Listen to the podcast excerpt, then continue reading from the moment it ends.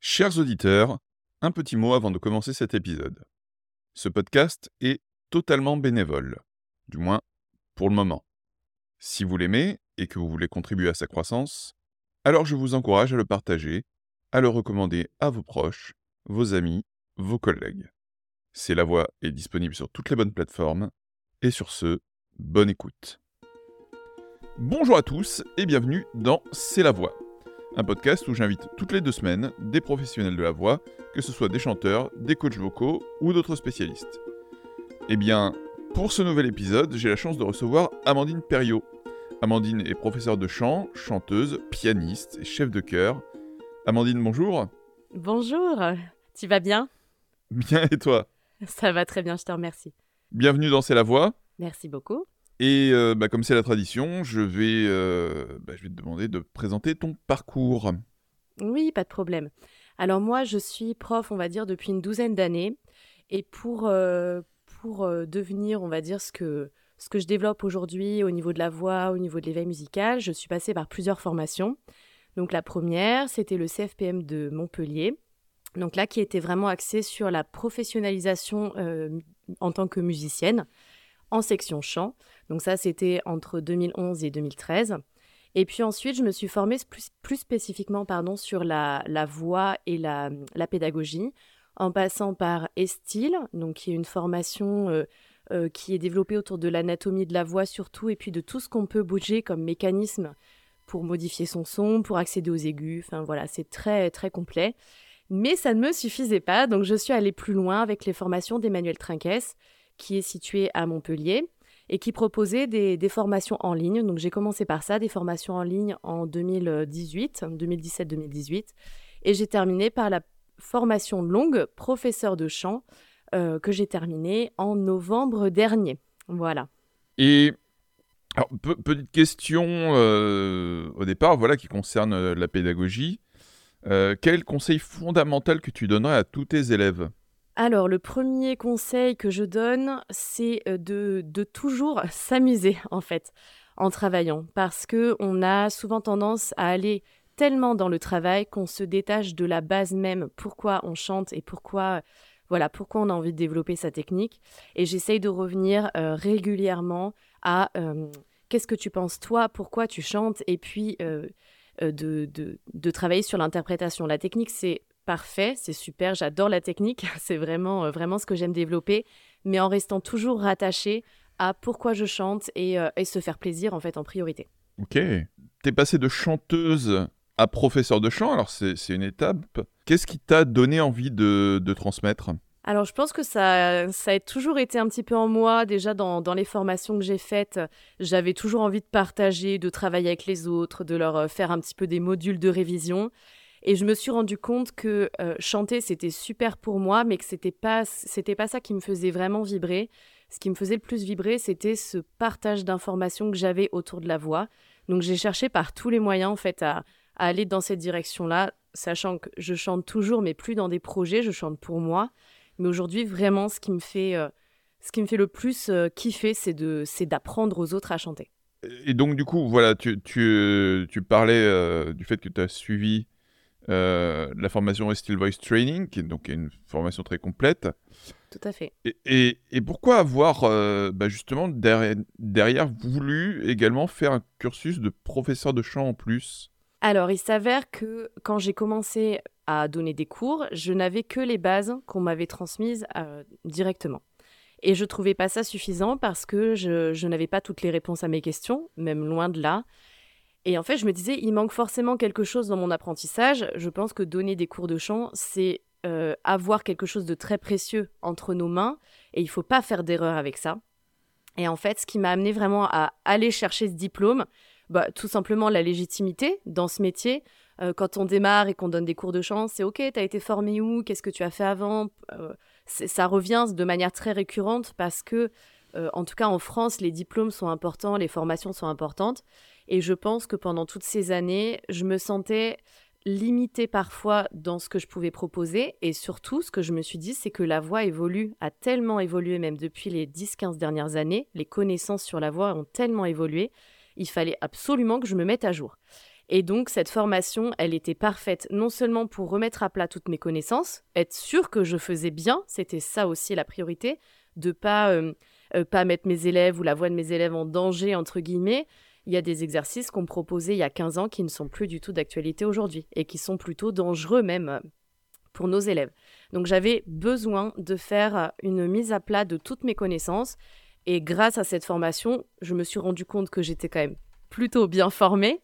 Euh, donc ça, c'était vraiment chouette de se rendre compte de ça. C'était en partie grâce aux formations en ligne que j'avais déjà eues avec Emmanuel Trinquès et qui m'avait apporté une, euh, une, super bonne base en fait de réflexion sur ce métier. Et euh, vraiment, je pense que j'avais ce désir d'être diplômée officiellement reconnue. Enfin voilà, d'avoir, c'était mon petit trophée à moi, la, finalité de tout ce que j'avais travaillé toutes ces années. Donc c'était aussi de la remise en question. Mais ça, ça m'a fait du bien. Et d'ailleurs, comment est-ce que tu tu vois, comment toi est-ce que tu fais une veille euh, concernant les, ben justement, ce qui, euh, euh, les, nouvelles techniques sur la voix, les nouvelles découvertes Est-ce qu'il y a encore des choses à redécouvrir à ce sujet aussi? Ah, Je pense qu'il y en a concrètement toujours, tout simplement parce que chaque prof va apporter ses ressentis, ses découvertes, ses expérimentations. Donc ces expérimentations vont amener à des résultats et ces résultats en fait vont, nourrir tous les autres profs euh, autour en fait à partir du moment où c'est partagé euh, et, j'ai la chance de faire partie d'une grande communauté de profs de chant grâce à l'AFPC qui est l'association française euh, des, professeurs de chant et cette association, elle permet tous les ans d'aller faire des mises à jour au niveau de la voix, euh, grâce à des phoniatres. Donc, euh, j'ai quelques petits contacts pour toi d'ailleurs si ça t'intéresse. Mais voilà, des personnes qui sont vraiment euh, très avancées en termes de science autour de la voix et qui viennent nous faire des mises à jour comme ça tous les ans grâce à des, salons de professeurs qui durent deux jours, des fois une journée.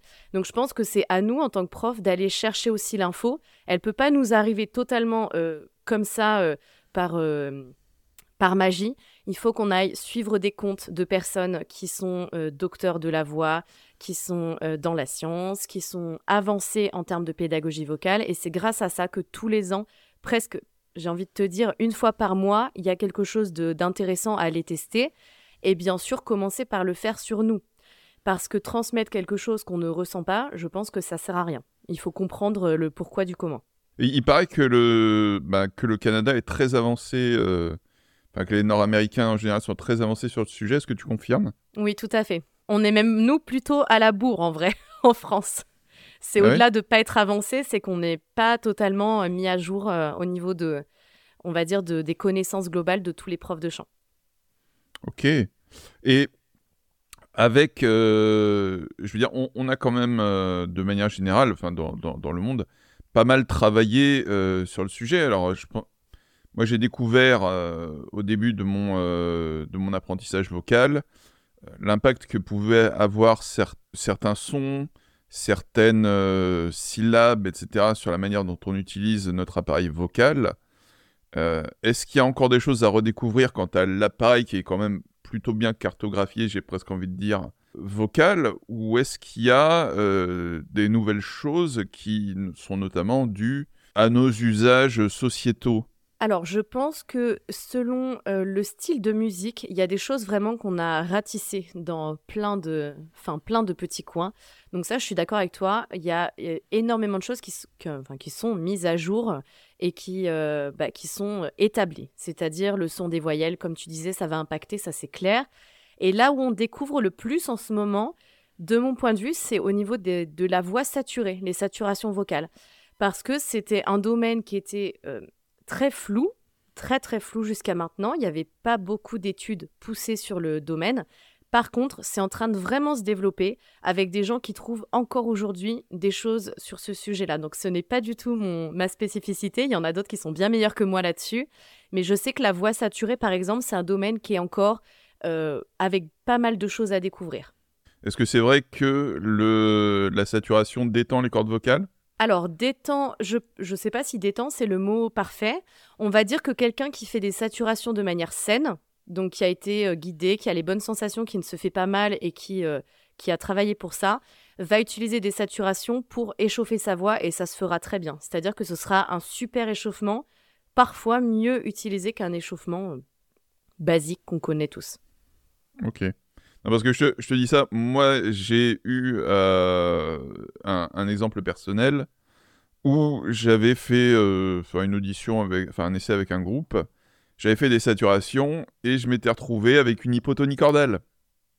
pour les gens qui ne... Enfin, pour le terme un peu technique, hypotonie cordale, c'est une sous-tension des, euh, des, cordes vocales qui fait que ben, les cordes ne vibrent plus euh, assez, ne sont plus assez tendues. Et donc, euh, ben, pour accéder à ces, à ces aigus, c'est compliqué. C'est clair. Et tu penses que c'était lié à, on va dire, une, une séance qui avait été trop intense? Est-ce que tu penses que tu avais eu des douleurs pendant cette séance-là? J'avais beaucoup de douleurs à l'époque, en tout cas. Et en tout cas, j'ai été suivi par, bah, par une personne dont, je n'ai plus de, nouvelles, qui s'appelle Joël Sina, voilà, qui, est, euh, qui était un prof de chant qui avait une école qui s'appelait Vocal Rock à l'époque sur Paris, et c'était euh, son diagnostic. Alors il m'avait ah. fait euh, refaire des, des, exercices quotidiens pour pouvoir retendre mes cordes vocales. Alors tu vois, c'est la première fois que j'entends ça. Par contre, c'est ça reste très intéressant. Ça montre aussi à quel point ce, ce geste-là est spécifique au niveau de la saturation et qu'on a besoin d'être très très bien guidé pour que ce soit fait correctement. Il suffit que, enfin, tu vois, on parle de millimètres quand, on parle de cordes vocales, de, bouger les résonateurs. Enfin, c'est vraiment une question de millimètres. Et selon les pressions que tu vas utiliser, selon euh, la résonance que tu vas utiliser, ça peut complètement te déséquilibrer ton geste vocal. Et quand on parle de saturation, là, c'est euh, presque la douleur est instantanée. Donc mmh. c'est, je comprends que ça puisse arriver. Maintenant, c'est la première fois que je l'entends. Ça peut être intéressant d'aller creuser. Tu vois, ça m'a ouvert une, une petite fenêtre quelque part. je n'ai pas entendu ça sur le fait que vraiment les saturations détendaient en termes euh, physiques. Euh, je pense que ça venait de quelque chose de déséquilibré, pas forcément de la saturation elle-même. Et euh, alors pour en venir aux, différentes pardon, aux questions, quelle est selon toi la pire erreur qu'on puisse faire avec sa voix Je pense que c'est de ne pas s'écouter physiquement sur ce qui se passe, sur ce qui est en train de se passer. Parce que si on n'écoute pas ce qu'on ressent, on peut aller dans des extrêmes euh, qui en fait vont vraiment nous faire, euh, nous faire du mal. Alors que si on s'écoute, si on développe ses ressentis, donc je te parle beaucoup de ressentis parce que pour moi c'est une des grandes bases euh, de la technique vocale. si tu ressens bien dans ton corps, tu ne pourras pas vraiment faire d'erreur tu pourras toujours euh, utiliser ta proprioception pour réadapter quelque chose que tu as travaillé avant. Donc si tu ne t'écoutes pas, potentiellement, euh, c'est une grosse erreur et ça peut t'amener à de la bonne fatigue vocale.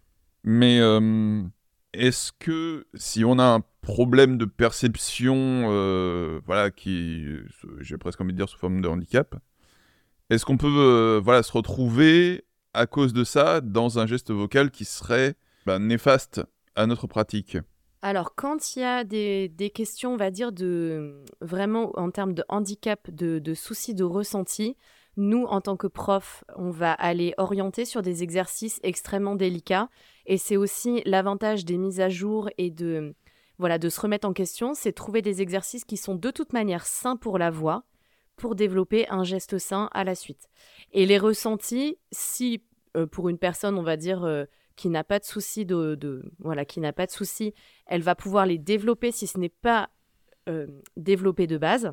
Par contre, s'il y a un, handicap, on va aller chercher vraiment les choses qui fonctionnent. On va pas amener la personne vers, euh, vers quelque chose qui peut être dangereux pour elle.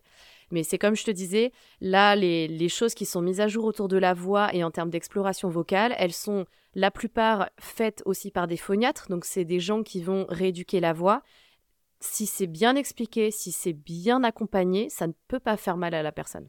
Et toi, est-ce que ça t'est déjà arrivé justement d'avoir une mauvaise pratique vocale et donc de te, de te faire mal? Alors j'ai cette chance, non, ça ne m'est jamais arrivé. Je pense que c'est parce que j'étais dans, dans, cette, dans cette expérimentation-là. Si ça me faisait mal ou si je... Enfin, si ça me faisait mal. Si je sentais que j'allais trop loin dans la pratique en termes d'heures, donc en termes de charge vocale, en général, je m'arrêtais. Là où ça a été, on va dire, l'année la plus compliquée pour moi, c'est de passer sur un temps plein vraiment de cours. Et en fin d'année scolaire, je me suis retrouvée avec euh, la voix assez fatiguée, mais c'était pas dû à ma pratique, c'était dû à la répétition, à, toutes ces heures en fait d'engagement sur la voix. Et depuis, depuis que je comment dire, depuis que je suis plus attentive à ça, c'est quelque chose euh, que j'arrive à gérer sans aucun problème sur toute une année. Donc ça passe par l'hydratation, ça passe par de la pause, pause au niveau de juste, euh, juste euh, sur le fait de parler. ça passe par le sommeil, ça passe par énormément de choses qui ne sont pas liées directement à l'utilisation de la voix. Et la fatigue vocale quand on... parce que tu travailles aussi sur la voix parlée, on, y reviendra. Mais, mais la fatigue vocale qui peut être due à j'ai presque envie de dire, en fait, de faire des speeches euh, tous les jours, en tout cas parler tous les jours, elle existe. Oui, oui, tout à fait. Bah, en fait, euh, c'est ce qu'on appelle la charge vocale. C'est différent d'une fatigue vocale, il y a un déséquilibre de la voix, mais c'est vraiment lié à cette addition d'heures de, de, paroles ou de chants. Et c'est pour ça que euh, qu'on nous demande, enfin qu'on nous recommande de nous taire quand on, voilà, quand on doit faire une espèce de thérapie de la voix alors ça, ça dépend, ça dépend de, ce qu'on a à traiter. Donc ça, c'est vraiment dépendant de, la personne qui, enfin du trouble de la voix qui existe. Ce qu'on va préconiser aussi, je pense, c'est de la prévention avec un échauffement éventuellement et une récupération vocale. Et donc la récupération vocale, c'est pas forcément du silence, ça va être des, des exercices avec une paille, avec, en faisant des bulles, des étirements au niveau de, de la zone, tu vois, autour du larynx.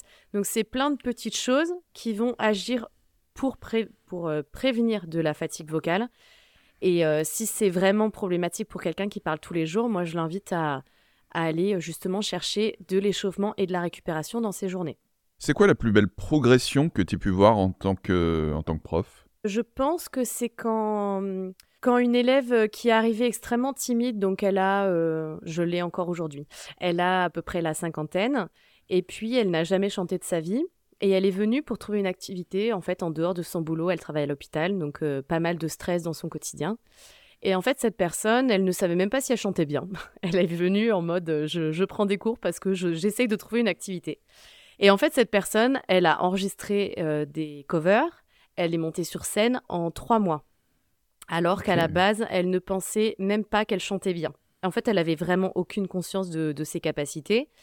Et en fait, ce qui m'a vraiment le plus touchée, c'est que elle-même, elle, elle, euh, elle a eu une montée de confiance. En fait, elle, elle, euh, elle s'est rendue compte qu'elle était capable de faire des choses, de, de, dépasser ses limites. Et je pense que les jeunes d'aujourd'hui, je parle autour de 15, de 15 à 20 ans, euh, ont beaucoup plus l'envie de, montrer ce qu'ils font, d'aller à la télé, de faire des castings. Une personne qui a entre 50 et 60 ans, qui s'est mis beaucoup de barrières dans sa vie, c'est d'autant plus difficile de venir prendre des cours et de, bah, de montrer ce qu'on fait. Et cette personne, en fait, ça l'a tellement rendue heureuse que, voilà, pour moi, c'était euh, c'était une des plus belles progressions. Mais euh, est-ce que tu as, toi, accompagné des, élèves justement dans des, dans des télécrochets, des The Voice, des, ce genre de choses? Alors moi, j'ai accompagné sur des, sessions, on va dire, dans les, dans les villes autour de Montpellier. Actuellement, j'ai quelques personnes qui sont repérées mais qui ont vraiment besoin de continuer le travail. Ça va être euh, en fait une préparation sur la, la gestion euh, du rythme dans une chanson, sur la gestion de, des tenues des aigus. On va dire que la base euh, pour les, personnes qui recrutent dans les télécrochets, ça va être quelqu'un, oui, qui chante bien, mais qui est aussi extrêmement investi dans ses paroles, dans ce qu'il raconte, dans le pourquoi j'ai besoin d'aller faire euh, euh, cette démonstration finalement sur scène. Et je pense que c'est ça qui, qui n'est pas trop d'actualité chez les élèves que j'accompagne aujourd'hui. Donc ça m'est arrivé, mais euh, pas au point d'aller, tu vois, à Paris. Euh, je, je, je me déplace pas euh, sur Paris. D'accord, t'aimes pas ça? C'est pas que j'aime pas ça, mais j'ai un emploi du temps extrêmement rempli. Et, et puis j'ai mes deux petits à la maison, donc forcément, c'est si tu vois, je pars à Paris en semaine, ça me, ça me fait trois jours de moins avec mes élèves. Donc c'est sur mmh. des événements vraiment, si on me demande, oui, voilà, je pense que si c'était très important pour la personne, je, je le ferais. Mais euh, pour l'instant, ça s'est pas encore présenté comme ça. Et pour l'instant, effectivement, tu travailles euh, surtout avec des amateurs, j'imagine. Alors des amateurs, oui, beaucoup en cours. Par contre, j'ai quelques personnes euh, pros, donc qui sont intermittents du spectacle. Et là, ça mhm. va être de la préparation d'albums, préparation de studio. Donc soit on travaille en amont avec mon matériel à moi et puis on s'entraîne devant voilà, ce micro-là. On travaille sur euh, la précision, sur le fait de, de vraiment s'investir dans ces chansons. Ça peut être aussi de la préparation euh, scénique. Donc là, je vais dans les résidences d'artistes, donc là où ils vont être pendant une semaine ou entre trois jours et une semaine dans une salle. Et puis à la fin de ces, de ce, de ces jours-là, ils vont aller faire leur concert le soir. Et en fait, dans ce temps de préparation qui touche euh, vraiment à la mise en place des musiques, des lumières, enfin de, gestion de fréquences qui là ne me concerne pas. Moi, je vais aller intégrer là-dedans un genre de préparation mentale et puis, euh, et puis de l'accompagnement vocal si besoin en fait en, direct. En ajoutant bien sûr cette gestion euh, au niveau soit de, des tournées, soit des, des, résidences, de la gestion de la fatigue vocale pour euh, les chanteurs et chanteuses que j'accompagne. Parce que eux ou elles doivent le faire, doivent faire cette, cette session euh, concert 3, 4, 5 fois à la suite sur plein de jours différents. Et forcément, ça se fait sentir. Donc, comment on arrive à doser entre là, vraiment, j'y vais à fond, je récupère un petit peu, maintenant, c'est au tour des musiciens, je les laisse euh, euh, gérer vraiment cette partie instrumentale. Et puis après, je reviens le coup d'après quand je me sens un petit peu, un petit peu plus en forme. Et est-ce que tu. Enfin, toi, est-ce que tu mets en place des travaux autour de l'harmonie vocale et euh, des chœurs, euh, ce genre de choses. Oui, tout à fait. Donc ça, ça m'arrive dans plusieurs domaines. Il y a le premier domaine, on va dire dans, la, dans le cadre de la chorale où je crée les arrangements. Donc en fait, ça part d'une chanson que j'aime bien. Et puis je vais aller écouter plusieurs versions. Je vais écouter aussi au casque, parce que le casque, il va nous permettre d'aller chercher toutes ces petites voix supplémentaires qu'on n'entend pas forcément euh, de prime abord. Et le travail, par contre, aussi sur l'arrangement dans les albums de mes élèves. Et là, ça va être euh, trouver des chœurs, euh, tester des choses, aller même apprendre finalement les intervalles pour que pour qu'ils puissent aussi être indépendants finalement et, euh, autonomes sur leur, leur, création de chœur. Mais c'est quelque chose que j'adore, oui. J'adore les harmonies. C'est ma grande passion de petite fille. Bah oui, oui, mais, mais d'ailleurs, est-ce que, selon toi, il faut connaître la théorie musicale pour être chanteur? Alors, je pense que non, c'est pas du tout une obligation parce que on a des personnes qui vont être extrêmement efficaces pour euh, d'oreille retrouver plein de choses et puis avoir un feeling particulier.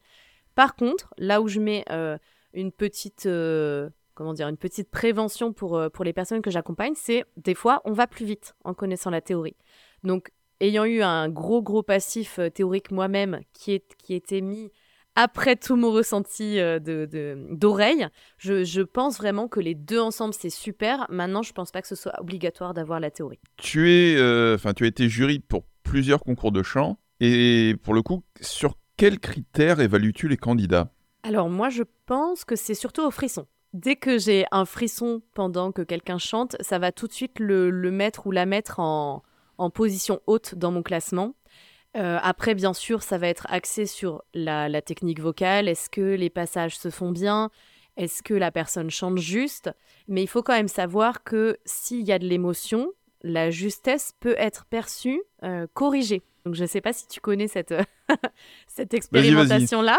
Donc, en fait, quand tu, quand tu vas être face à quelqu'un qui dégage beaucoup d'émotions, cette personne peut chanter faux sur une petite euh, une petite partie de sa chanson, ça passera presque inaperçu parce que ton cerveau va le corriger en lien avec l'émotion que tu ressens. Donc c'est très subjectif. C'est étonnant que ça se passe, mais en tout cas ça, se passe et c'est euh, voilà c'est véridique. Par contre, euh, si la personne chante faux tout le temps, même si elle, si elle a de comment dire de de l'investissement émotionnel, ça passera quand même pas. Donc on attend à la fois une bonne technique au niveau de, tout, type de voix que, cette personne va utiliser, et puis aussi au niveau euh, scénique. On, note le scénique. Maintenant, moi, je ne suis pas recruteuse pour la télé, donc il y a des personnes, euh, souvent d'ailleurs Bruno Berberes qui était présent sur ces, ces auditions-là, et lui, il va vraiment axer son regard sur le frisson, comment la personne se, comment la personne est sur scène, est-ce qu'elle a vraiment un message à faire passer.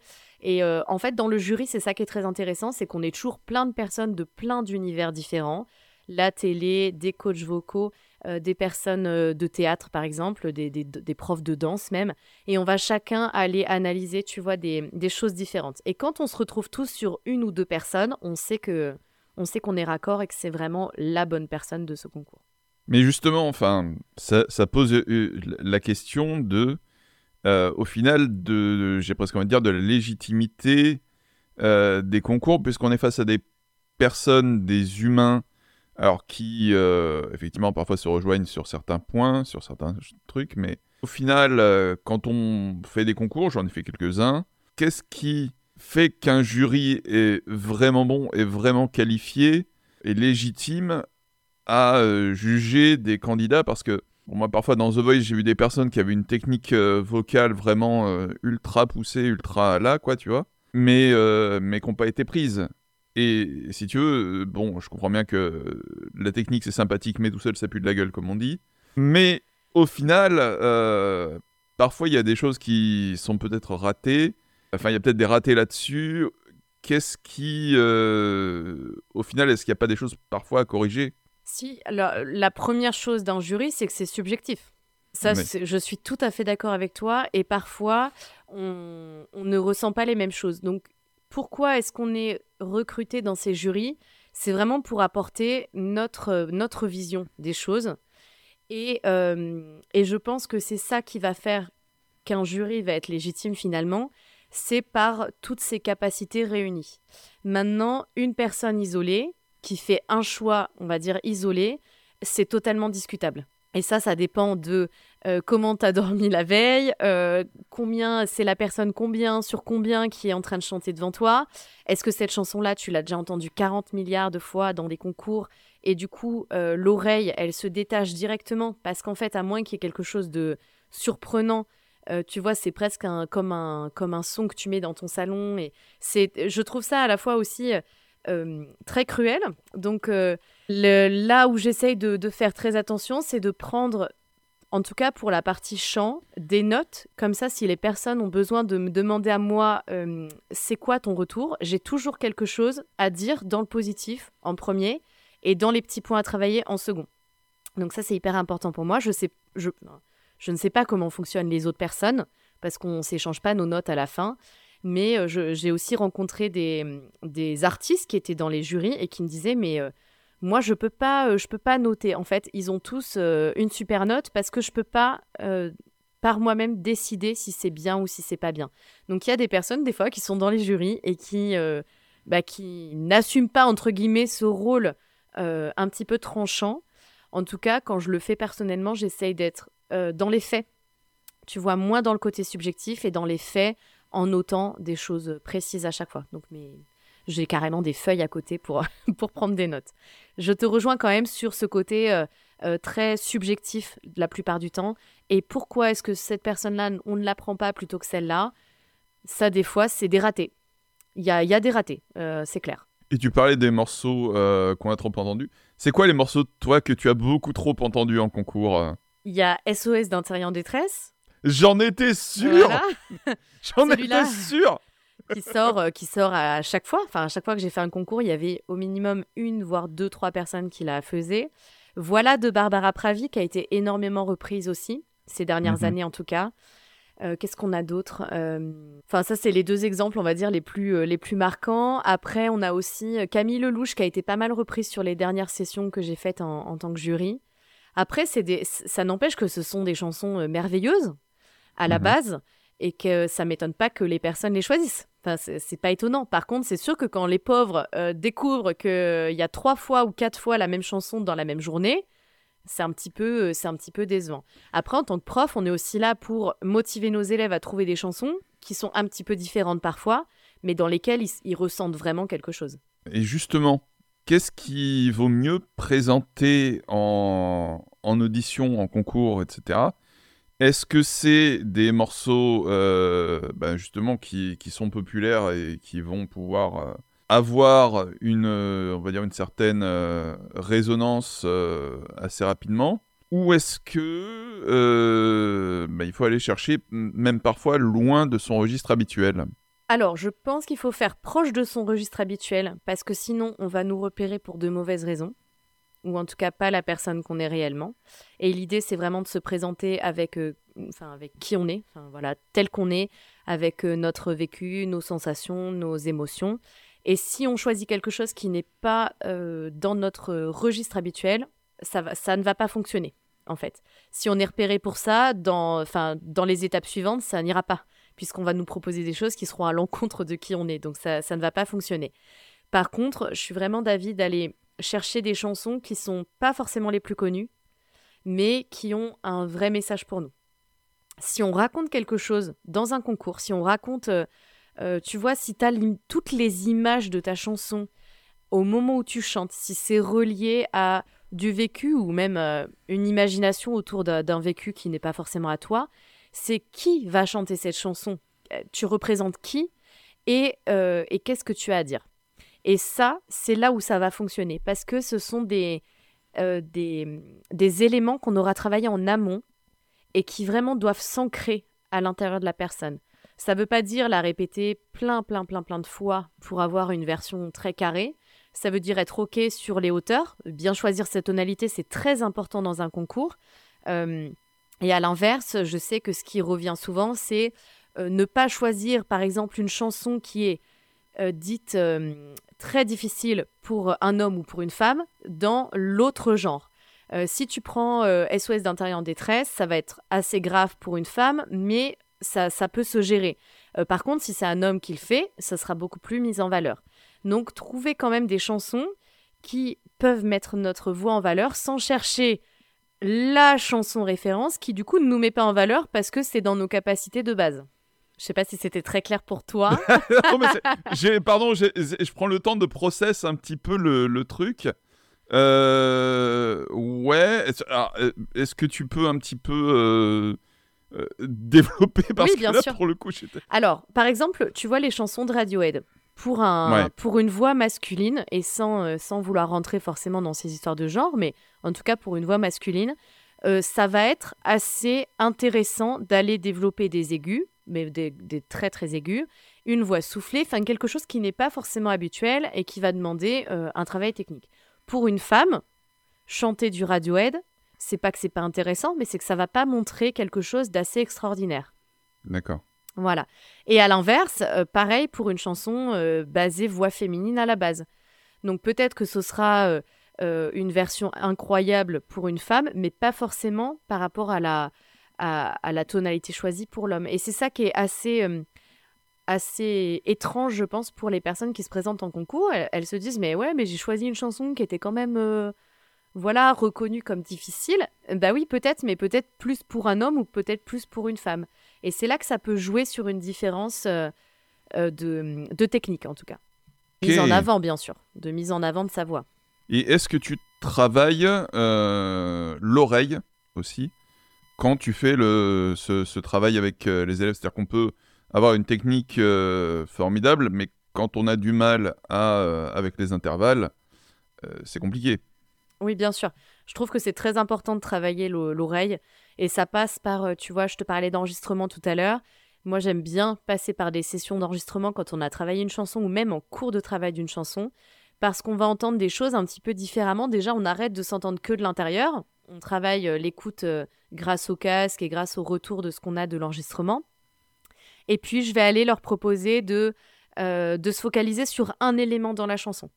Par exemple, tu vois, on avait travaillé sur. Euh, comment s'appelle cette chanson Sur Sound of Silence. Et cette chanson, elle a deux voix qui sont très, très différentes, mais qui se recoupent pas mal dans certains, enfin, dans certains passages. Et donc, j'avais proposé à mon élève d'aller, tu vois, mettre, euh, mettre la voix et d'essayer de séparer un peu en droite-gauche et de focaliser que sur l'oreille droite et après que sur l'oreille gauche. Et ça, ça a vraiment réussi à développer son écoute et après on joue à passer d'un côté à l'autre. Mais c'est ça, ça prend du temps, ça prend du temps selon les personnes. Mais je trouve ça euh, extrêmement ludique de le faire par contre. Alors on va revenir sur, euh, sur la voix parlée. Oui. Euh, est-ce qu'on travaille de la même manière la voix parlée et la voix chantée? Il y a énormément de choses communes. Par exemple, le fait de parler très souvent de projection de voix, c'est un mot que j'aime pas beaucoup. Parce que projeter sa voix, c'est comme si ça indiquait faire un effort pour envoyer loin. C'est un petit peu induit, tu vois, par la pensée. Projeter, mhm. c'est euh, faire un effort pour quelque chose. Et on apprend au final à faire résonner sa voix beaucoup plus que projeter. Donc le travail de résonance, il va être assez commun entre le chant et la voix parlée, enfin la voix chantée, voix parlée et euh, après adapté bien sûr sur des textes différents.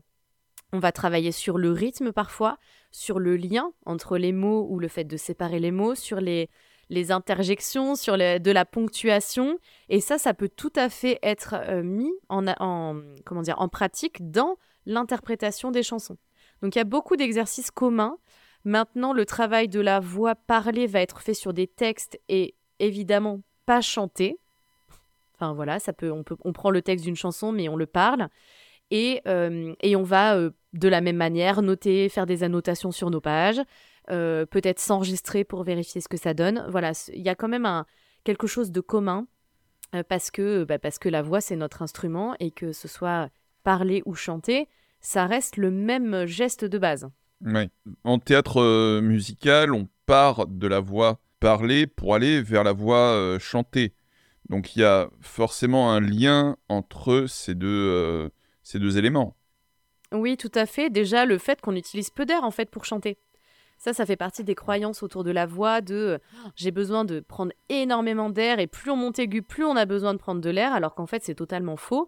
Et tu te rends compte que quand tu es en train de parler, la prise d'air, elle est très raisonnable et elle se fait complètement naturellement.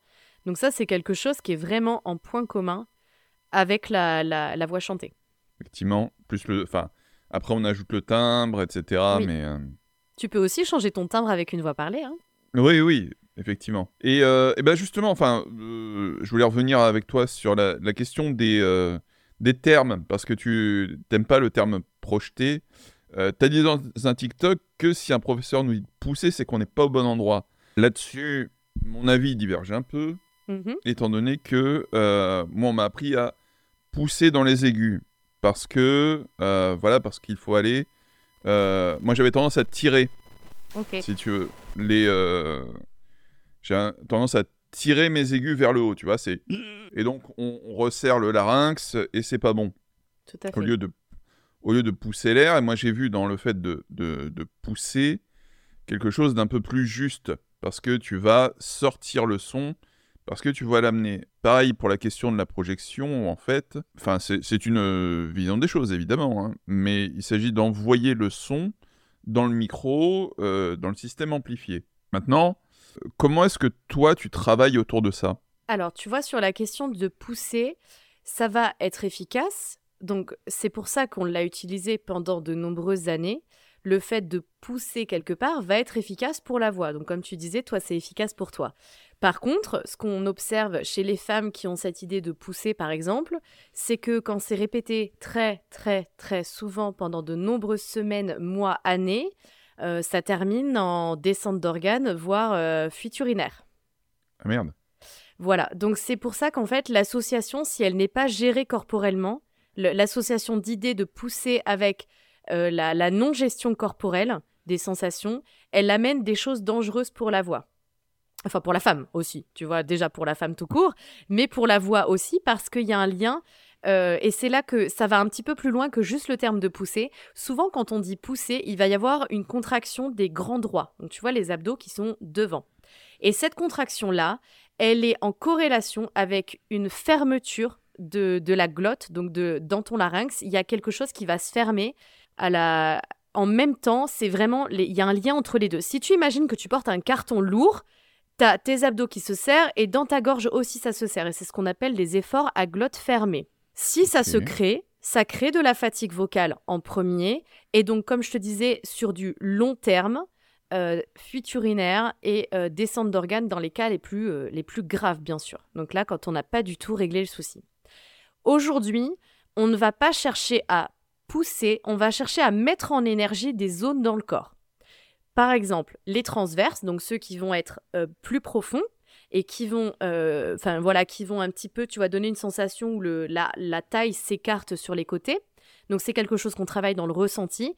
Et en priorité, séparer la sensation des grands droits et la sensation des transverses. Peut-être que quand on te dit de pousser, c'est naturellement ce que tu fais dans ces cas-là, ça t'a apporté tout de suite la solution. Mais quand tu dis pousser, c'est pas forcément associé à la bonne image. Et comme on sait que le chant fonctionne énormément avec les images, euh, les, gens en font ce qu'ils veulent. Si mm. on te dit respire par le ventre, et comme on l'a dit à énormément de personnes, moi on me l'a dit, etc., euh, ça t'amène la sensation que tes poumons sont dans le ventre, au niveau, euh, au niveau du nombril. Alors qu'en fait, c'est pas du tout le cas. Donc physiologiquement, on a vraiment cette attention, je pense, beaucoup plus aujourd'hui, d'aller donner des images qui sont à la fois non dangereuses, parce qu'elles peuvent moins être interprétées par les gens, et qui sont en lien avec les sensations physiques. Et c'est pour ça que je te disais que j'aime pas en fait ces termes de projection et de poussée, parce que c'est très très très souvent le premier geste qui arrive, c'est les grands droits qui se contractent. Et c'est ça qu'on essaye d'éviter en fait. Dans tous les cas, on essaye quand même d'aller euh, bah, rechercher le fait de, euh, de pousser le diaphragme vers le haut. En fait, c'est pas tant le pousser vers le haut, c'est euh, gérer à la fois son débit d'air et sa pression d'air. Et ça peut se faire par différents, enfin, par différents moyens. Si pour toi, euh, cette image de euh, repousser le diaphragme vers le haut, ça fonctionne, c'est pas forcément ce que tu es en train de faire en direct. Mais si l'image te, te, plaît, en fait, euh, bon, si ça fonctionne, c'est ça va. Des fois, on, on va quand même pas être rigide au point de dire non, c'est pas ça qui se passe. Mais si la personne, l'image est parlante, pourquoi pas, en fait Là, quand tu vois, on cherche de la mise en énergie corporelle, et ça, c'est, je pense, important de, d'utiliser ce terme-là parce qu'il est moins, il perd moins au niveau des sensations. Ça peut être, euh, tu vois, imaginer euh, que tu, que tu presses des agrumes euh, sous les aisselles. Donc ça, ça va te donner à la fois un ancrage et un engagement musculaire dans le haut du corps. Par contre, le bas du corps, faut que ce soit toujours hyper détendu. Et sous, voilà, au niveau, de, au niveau de tes grands droits également. Donc il y a plusieurs manières et selon les gens, c'est hyper intéressant d'aller chercher laquelle fonctionne le mieux. Parce que comme on est tous différents et qu'on a tous des ressentis différents, euh, une, euh, une technique ne va pas forcément fonctionner avec une personne. Donc on va aller creuser, tu vois, et chercher, là je voulais en venir à ça, à la, le, à l'expérimentation de la résonance, parce que si ta voix est résonante et si tu ressens dans quelle zone elle va aller euh, vivre, tu n'as plus besoin de penser à pousser, parce qu'en vrai tu ne pousses pas. Intéressant j'ai euh, une question. J'avais entendu parler à une certaine époque lointaine, mais d'une technique de contre-pression. Oui. Est-ce que ça existe vraiment? Oui, ça existe grâce à la résonance. C'est un petit peu comme si, en fait, euh, tu crées un retour euh, grâce à la résonance et, comment dire, au, comme si ton son et ton souffle, en fait, repartaient un petit peu en arrière. Tu vois ce que je veux dire? C'est Alors, tu peux imaginer une rivière si tu veux. Tu imagines un petit caillou au milieu de ta rivière et tu as des petites vaguelettes qui reviennent dans l'autre sens. Évidemment, c'est léger parce qu'on ne cherche pas à faire changer le sens, le sens de la rivière. Et quand tu travailles en fait avec la résonance et avec diverses euh, manières de, voilà, de, de, de gérer ta, ton geste vocal, on va créer une contre-pression qui vient aider tes cordes vocales à vibrer, à s'accoler, et donc ça se fait de manière plus saine. Donc ça, c'est vrai. Il y a une contre-pression qui existe et qui peut, euh, qui peut vraiment aider au niveau de la voix. Souvent, c'est ce qu'on vérifie d'ailleurs. Euh, on travaille, tu vois, quand je te parlais de mon exercice de la paille, euh, tu, je ne sais pas si tu as une paille à dispo, mais en gros, tu mets ta paille dans, ton verre, à, un verre à peu près rempli à moitié, et tu vas laisser ta paille un centimètre sous l'eau. Et en fait, quand tu vas faire des bulles dans, dans l'eau, ça va créer une petite contre-pression qui va revenir dans l'autre sens et qui va aider tes cordes vocales à vibrer correctement et donc à créer des sons euh, de plus en plus faciles à faire. D'accord. Ok, parce que moi, c'est pas tellement ce dont j'avais entendu parler. C'était plutôt, tu es en train de euh, chanter et d'un coup, tu forces tes, euh, abdominaux à se décompresser. en gros, tu vas pas faire le geste de faire pression avec ton, ton grand droit, etc euh, c'est plutôt aller dans l'autre sens. Et dans la détente plutôt, tu veux dire? Ouais, 100% dans la détente. Et je me suis dit, mais ça marche pas en fait. Alors, peut-être que ça marche pas parce que ton chemin est fait différemment à toi. Et donc, tu vois, il n'y a, pas, a pas de nouveau chemin créé, on va dire, euh, qui, qui n'utilise pas les abdos. Par contre, si tu imagines au niveau de, de, de l'intérieur de ta bouche, si tu imagines que mmh. c'est très mou tu vois, qu'il y a pas de. Enfin, que c'est très très détendu, tu vas mhm. penser que ton son, il va comme dans des coussins. Donc ça va être relativement absorbé, donc on va perdre en résonance. Par contre, si tu transformes les cavités dans ta bouche euh, de manière un petit peu plus euh, mise en tension, vraiment avec des gros guillemets, ça va se transformer en carrelage et dans ces cas-là, ton son va être beaucoup plus résonnant car il va rencontrer euh, des murs différents en fait. Et peut-être que quand tu, euh, quand tu relâches tes abdos, ça laisse beaucoup plus de possibilités au haut du corps d'aller expérimenter ça. Mais je pense que l'exercice, il n'est pas complet. En fait, il manque quelque chose. Il manque une sensation. Tu vois, si tu imagines le son euh, K avec un K ou avec un C, tu vas mhm. sentir que dans ton palais, ça se resserre un petit peu. Je sais pas si tu peux expérimenter ce truc-là. Et donc, juste avant de faire le son, on a une petite mise en tension du voile du palais. Et bien, cette petite mise en tension-là, elle va aider à augmenter la résonance, par exemple. Et tu vois que c'est indépendant des abdos. Ouais, effectivement, on est plus dans le travail euh, sur, euh, sur le phrasé, tout ce qui tourne autour des résonateurs. Exactement. Et de la manière dont, tu utilises ta, euh, ta bouche, ta langue, etc. Tout à fait, oui. Eh bien, on arrive sur la fin de ce podcast.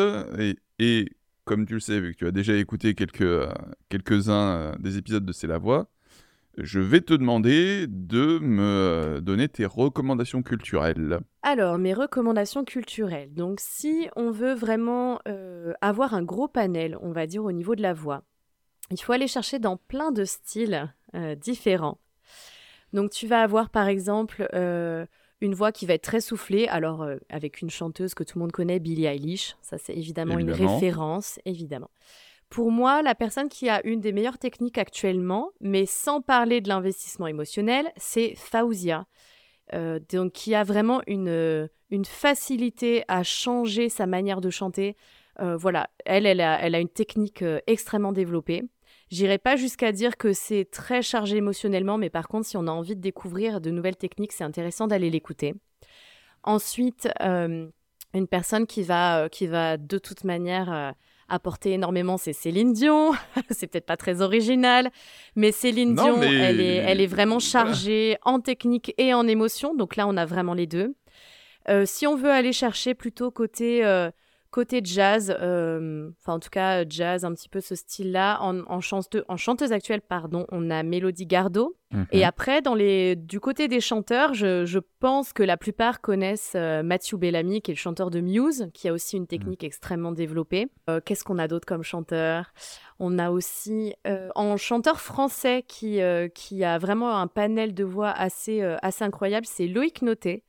Euh, voilà, qui utilise de la voix de tête, qui utilise euh, voilà énormément de techniques. Il a du twang, il a, il a plein de capacités euh, vraiment à développer dans sa voix. C'est très intéressant à écouter.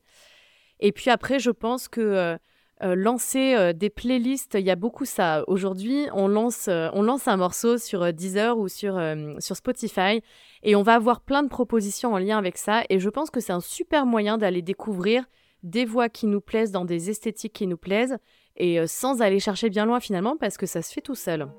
Eh bien, merci énormément Amandine euh, d'être venue danser la voix.